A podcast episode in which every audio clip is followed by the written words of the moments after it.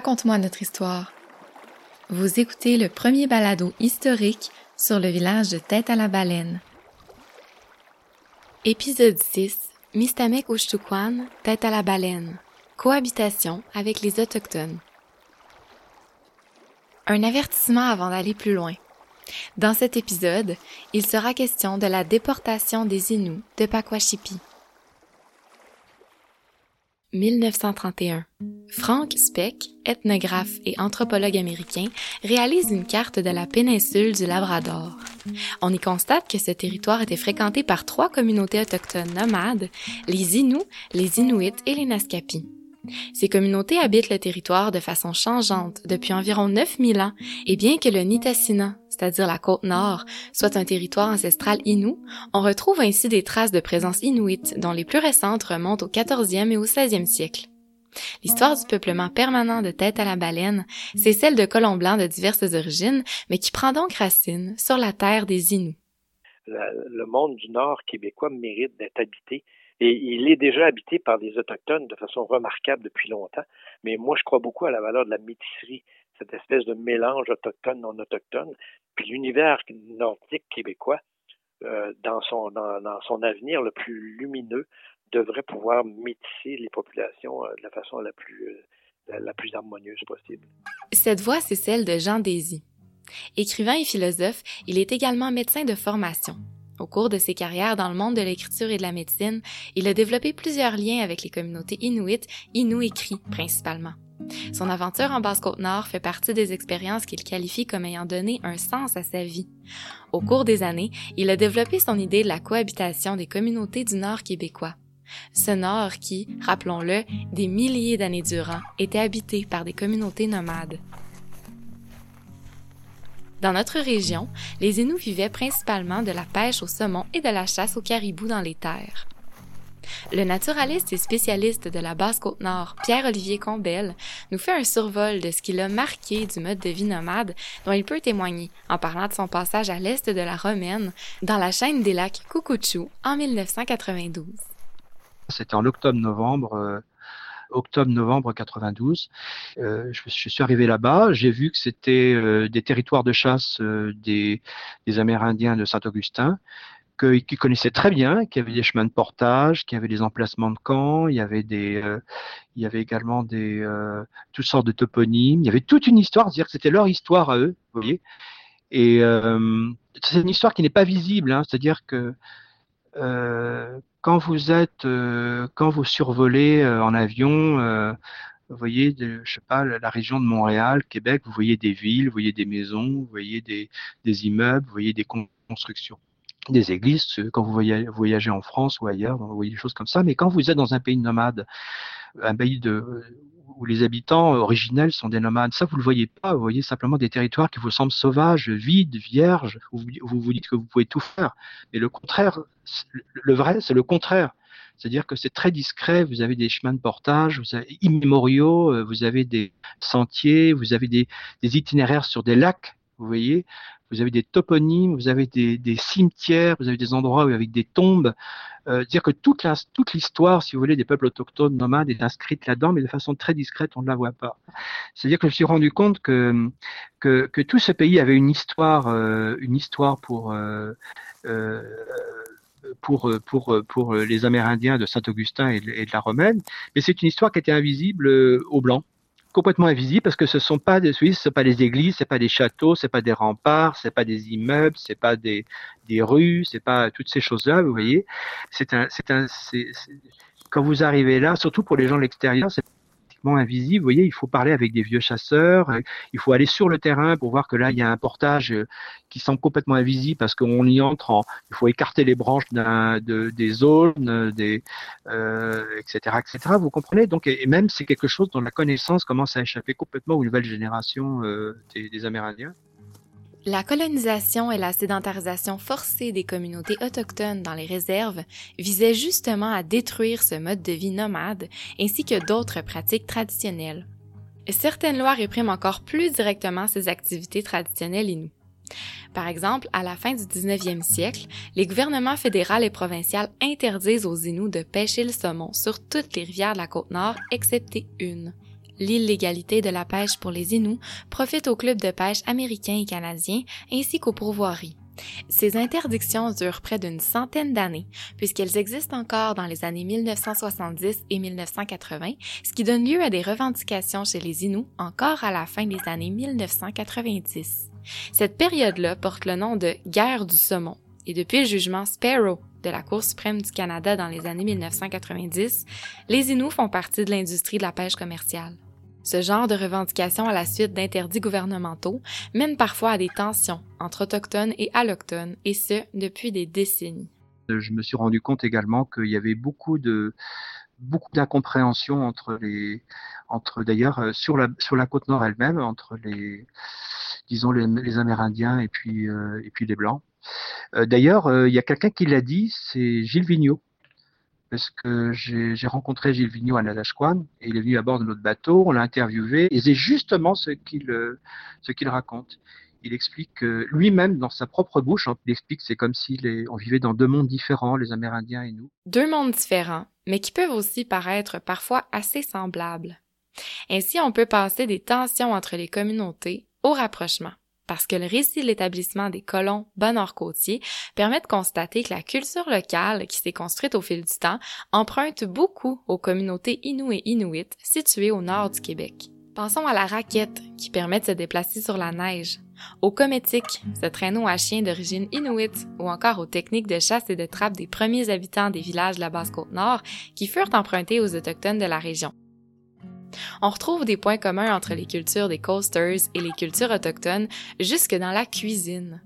Pensons au dessert baleinois qui intègre de petits morceaux de lard ainsi que de graines rouges ou de chicouté dans les puddings. En fait, ces mélanges sucrés-salés de petits fruits et de viande viennent de traditions autochtones. Des mots du langage commun à tête à la baleine sont aussi d'origine inuaimon, la langue inoue, comme c'est le cas de la moyak qui désigne ici le canard eider très chassé dans la région.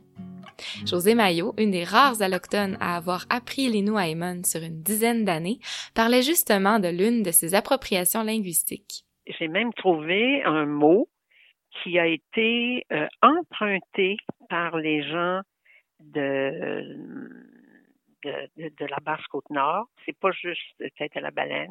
La romaine, par exemple, la même chose.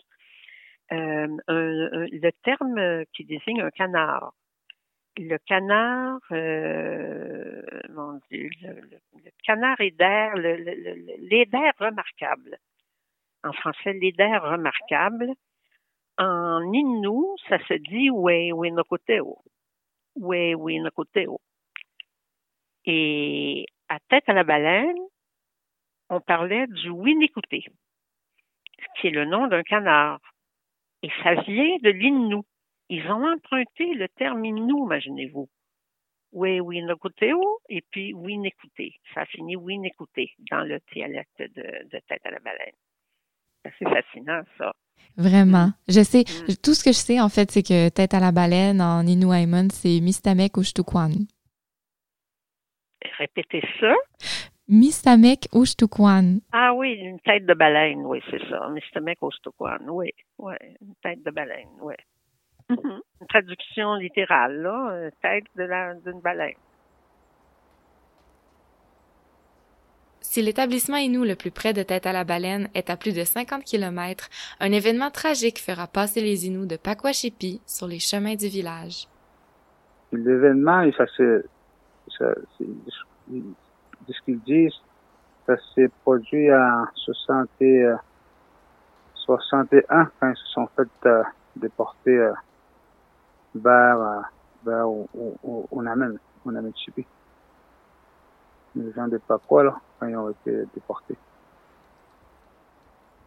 Mathias Mark nous parle de la déportation des Inuits vivant sur l'établissement de Pakwashipi, près de Saint-Augustin, en direction de Unamen-Shipu, aussi appelé Unamen-Shipi, tout dépendant de l'endroit où on se trouve sur la basse côte nord et de la version d'Inuaimun parlée.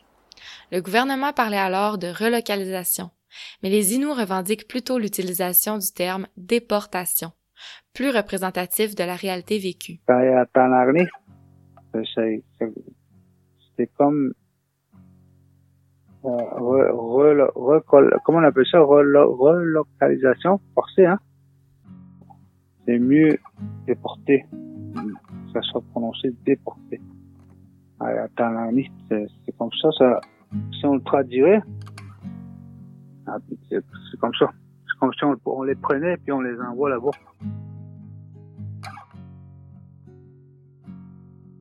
Mathias Mark est Inou. Son père est de Pakwashipi et sa mère vient d'Unamen Shipu. Moi, euh, je vais parler de ce que, de ce que j'ai entendu, ce que de ce que les aînés ont parlé. Euh, euh c'est, de ça que je vais parler parce que moi, je ne, je, ne l'avais pas vécu. Je suis, je suis, encore trop jeune. Je suis né en 82, 1982. Ses connaissances ont donc été enrichies de plusieurs témoignages d'aînés, mais aussi de quelques lectures. Puis l'autre euh, article qui est intéressant à lire, de la déportation des Inuits de Pakwashipi, faite par Laurent. Et je me réfère aussi à, au récit des, des fichiers audio que j'ai écoutés, puis euh, on m'avait donné des CD euh, il y a longtemps. Puis j'en ai quelques photos aussi que j'ai que je les ai archivées.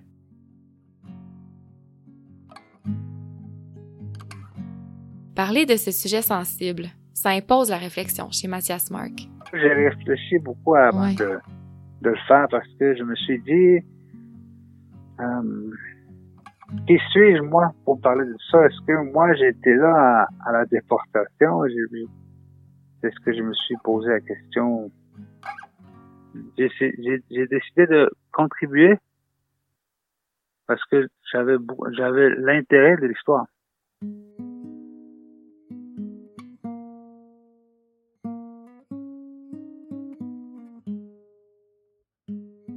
De mon côté aussi, c'est cet intérêt pour l'histoire, cette ambition de valoriser la résistance inoue et cette nécessité de donner un outil de plus pour une meilleure compréhension du vécu de la communauté inoue la plus rapprochée de tête à la baleine qui m'ont poussé à aborder ce sujet dans cet épisode.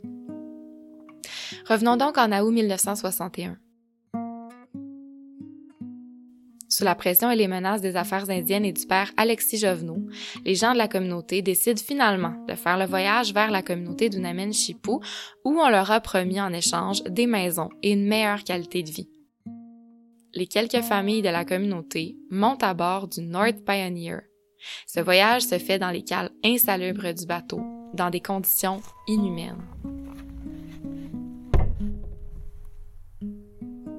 quand ils ont commencé à, à partir, à, quitter à, à Pakwa, c'est quand ils, quand ils se retrouvaient euh, sur le bateau, euh, ils, ont, ils, ont, ils, ont, pris tout leur, leur bagage, ils, ils, disent euh, ils seraient mis, tout le, le, le, le, groupe, là, ils ont mis dans la cage. Tassé des chiens avec le, avec l'odeur de l'urine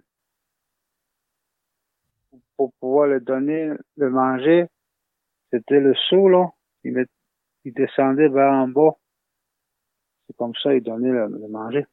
À bord des cales du North Pioneer, ce sont 65 Inuits qui font le trajet, avec leurs biens et leurs chiens, en vue de s'établir dans leur nouvelle communauté.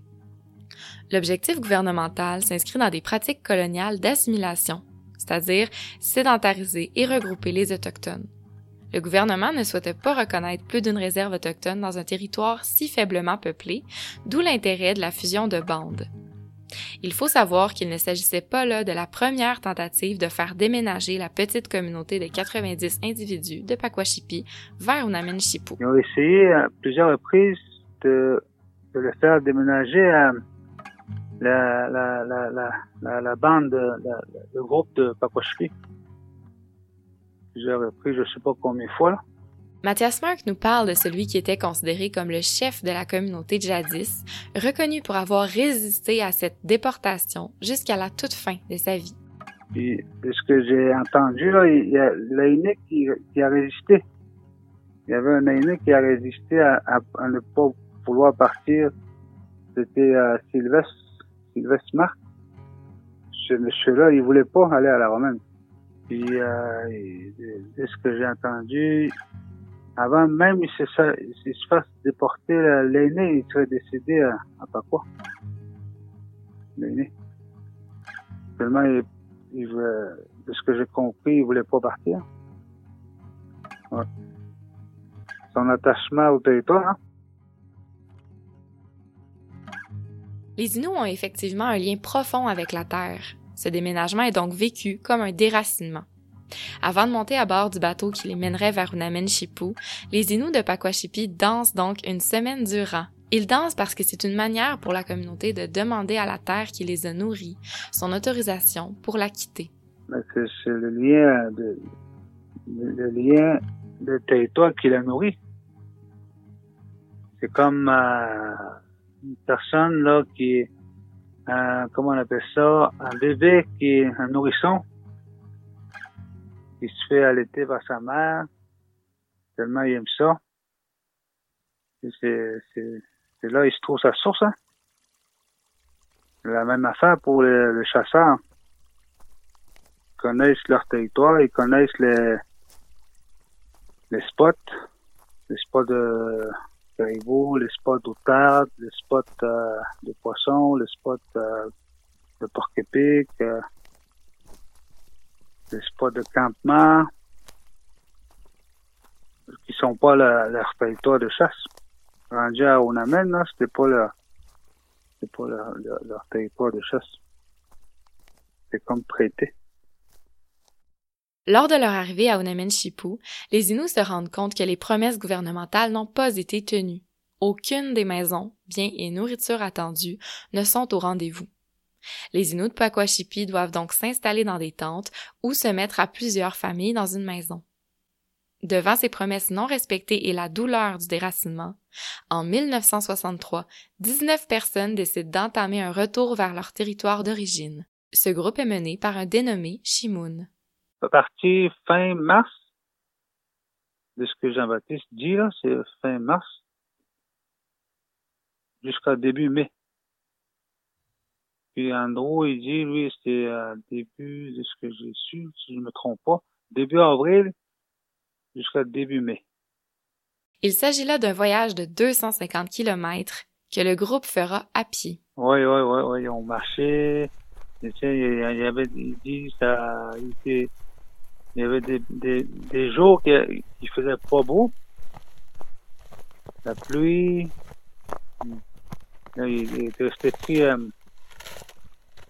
pas combien de jours, là, plusieurs jours. Ce retour a duré un mois, ou plutôt 14 campements, comme le dirait Mathias Mark.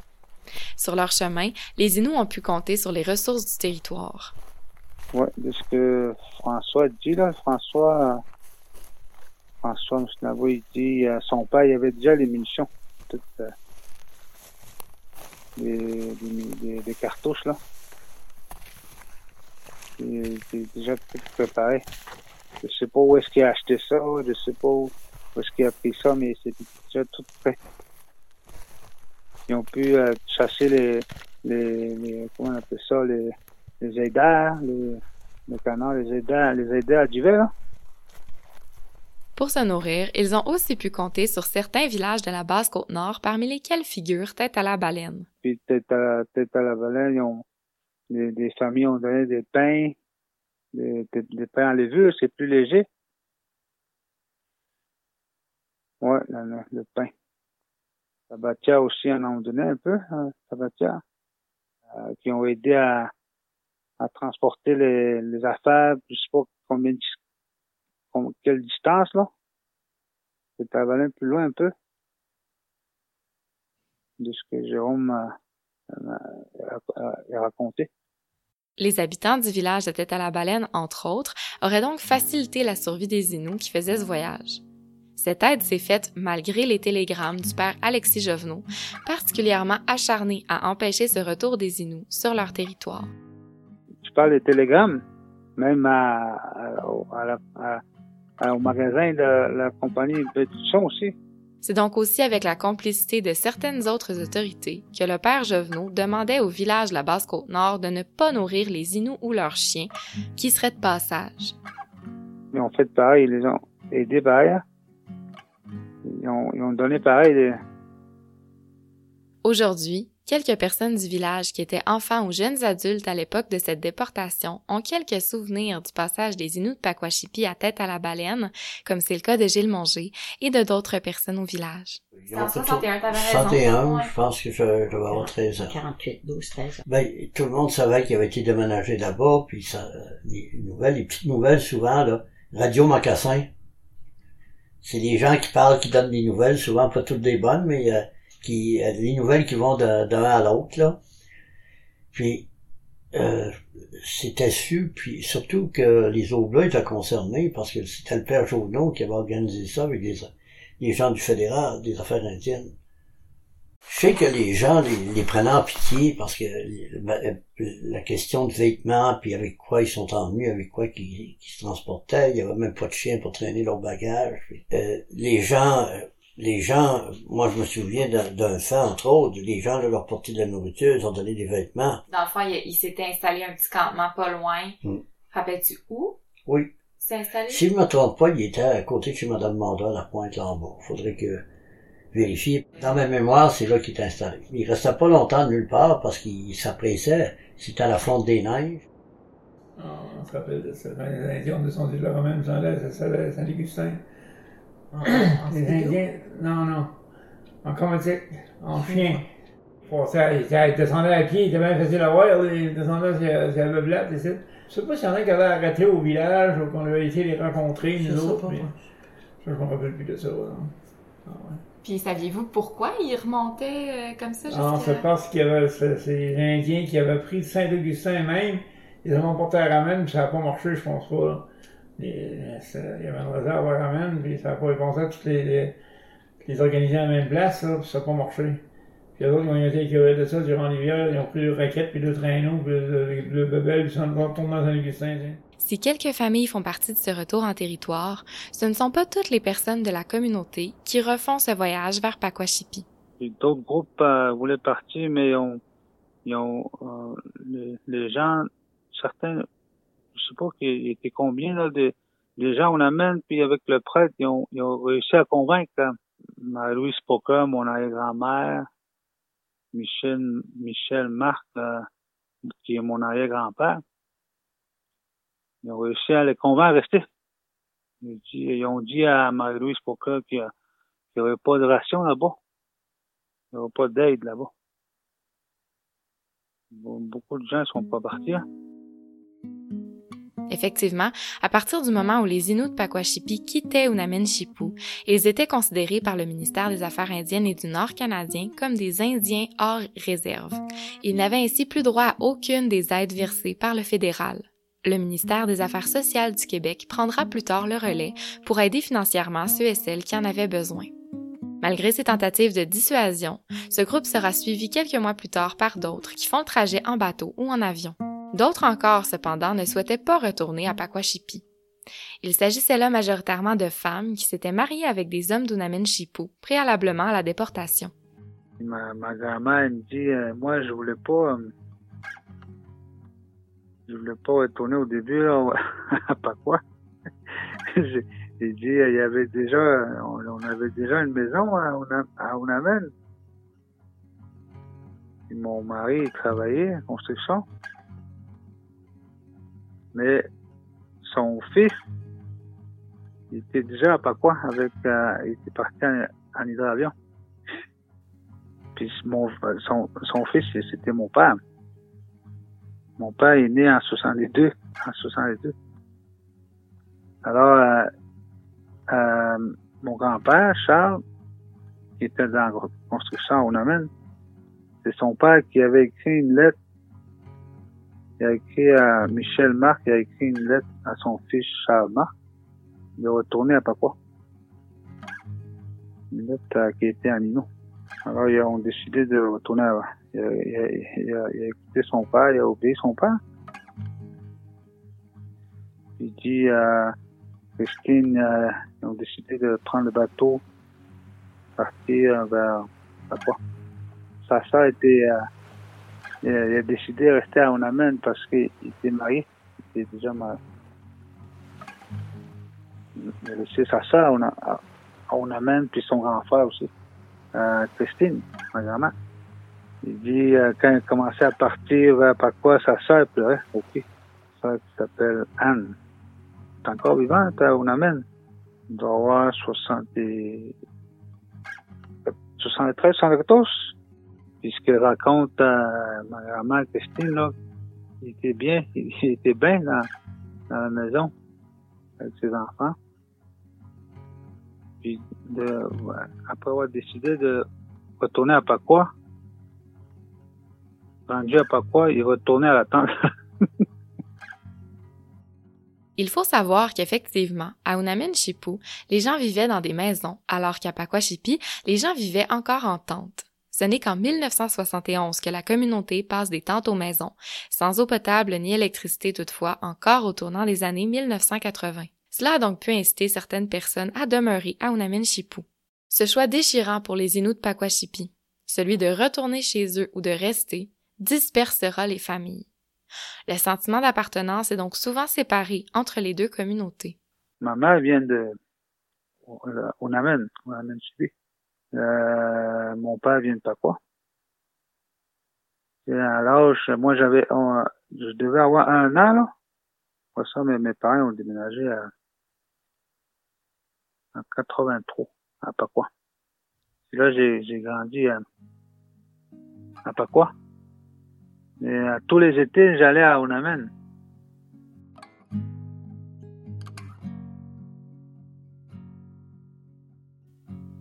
Aujourd'hui, ce sujet est de plus en plus discuté par les gens de la communauté eux-mêmes qui souhaitent poursuivre la conversation et transmettre ce que leurs aînés avaient à dire sur la déportation certaines familles racontent à, à leurs petits-fils, à, à leurs enfants, leurs filles. Il est également important que cette conversation sorte des communautés et soit connue des allochtones à travers divers médiums, comme Mathias Marc nous en parle. Parce que ça reste en mémoire. Ça serait bon euh, qu'il y ait un, un, audio aussi. Ouais, un peu comme ce qu'on est en train de faire. Ouais, ce dialogue entre allochtones et autochtones sur notre histoire commune semble un des chemins à emprunter pour mieux se comprendre. C'est intéressant. Ouais. Il, faudrait, il va falloir continuer dans ce chemin-là. Actuellement, la cohabitation entre communautés autochtones et allochtones est encore parsemée d'incompréhensions et de certains préjugés. Nos points communs culturels peuvent servir de pont, à partir duquel on peut tisser des relations respectueuses et intéresser des connaissances et vécus respectifs de chacune des communautés. Allochtones comme autochtones, sur la basse côte nord, les gens ont une connaissance profonde de leur territoire et en sont dépendants. La côte nord est un univers fabuleux. En fait, il y a une manière de vivre ensemble qui est extraordinairement possible euh, si on aime le pays ensemble. Jean Désy est très optimiste sur les pistes possibles pour favoriser les échanges et les ponts entre autochtones et non-autochtones sur la côte nord. Ma conviction profonde, mais pas maintenant seulement, là, pas seulement parce que j'ai des amis chez des Inuits ou chez des Inuits, parce que le monde autochtone est foncier et installé. Comme si on parle de la, la, la côte nord, les autochtones du Namen-Chipou sont nombreux puis habitent euh, leur côte nord de façon intrinsèque. Il y en a qui, des plus jeunes, s'en vont étudier ailleurs. Mais je pense que l'avenir nord-côtier, donc l'avenir de la côte nord, dépend d'une volonté commune, autochtone et non autochtone, d'aller ensemble dans une direction commune, mais aussi en tenant compte des valeurs qui sont inoues. C'est des inoues qui vivent sur la côte nord. Là. Et les valeurs inoues les valeurs spirituelles, les valeurs de rapport au territoire, sont des valeurs profondément ancrées dans la nature. Les non-autochtones ont beaucoup d'intérêt à reprendre contact avec, mettons, le monde des Matéchanes. En tout cas, il y a des milliers de pistes possibles, mais il faut croire à la métisserie des deux univers et non pas euh, qu'il y ait un univers autochtone et un univers non autochtone qui se côtoient, qui parlent la même langue souvent. Les, les Inuits au Nord-Côtier sont très, très souvent francophiles, sont, parlent presque tous français, puis qu'il y aurait, devrait y avoir des centaines de Québécois qui apprennent l'Inuit de la même façon que les Inuits apprennent le français. Et aujourd'hui, euh, il y a des, beaucoup de jeunes euh, qui sont maîtrisent euh, trois langues, français, anglais, Inuit, ils parlent les trois. On sent que beaucoup de potentialités sont là. Il faut les faire vivre.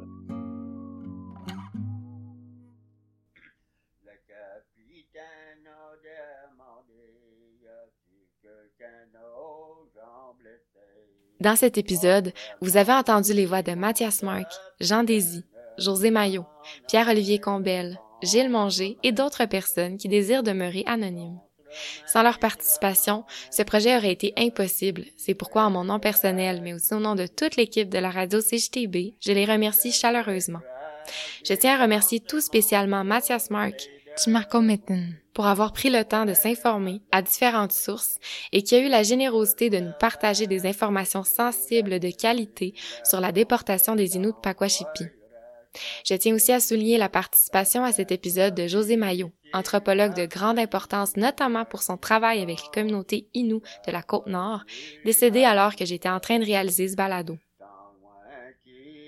Pour connaître les détails des sources qui ont été mentionnées et utilisées pour enrichir cet épisode, comme le texte de Laurent Jérôme sur la déportation des Inuits de Pakwashipi, ou encore le livre de Rémi Savard, Le rire précolombien dans le Québec d'aujourd'hui, ainsi que pour découvrir des informations complémentaires, rendez-vous sur le site web de la radio CJTB, sur la page du balado Raconte-moi notre histoire.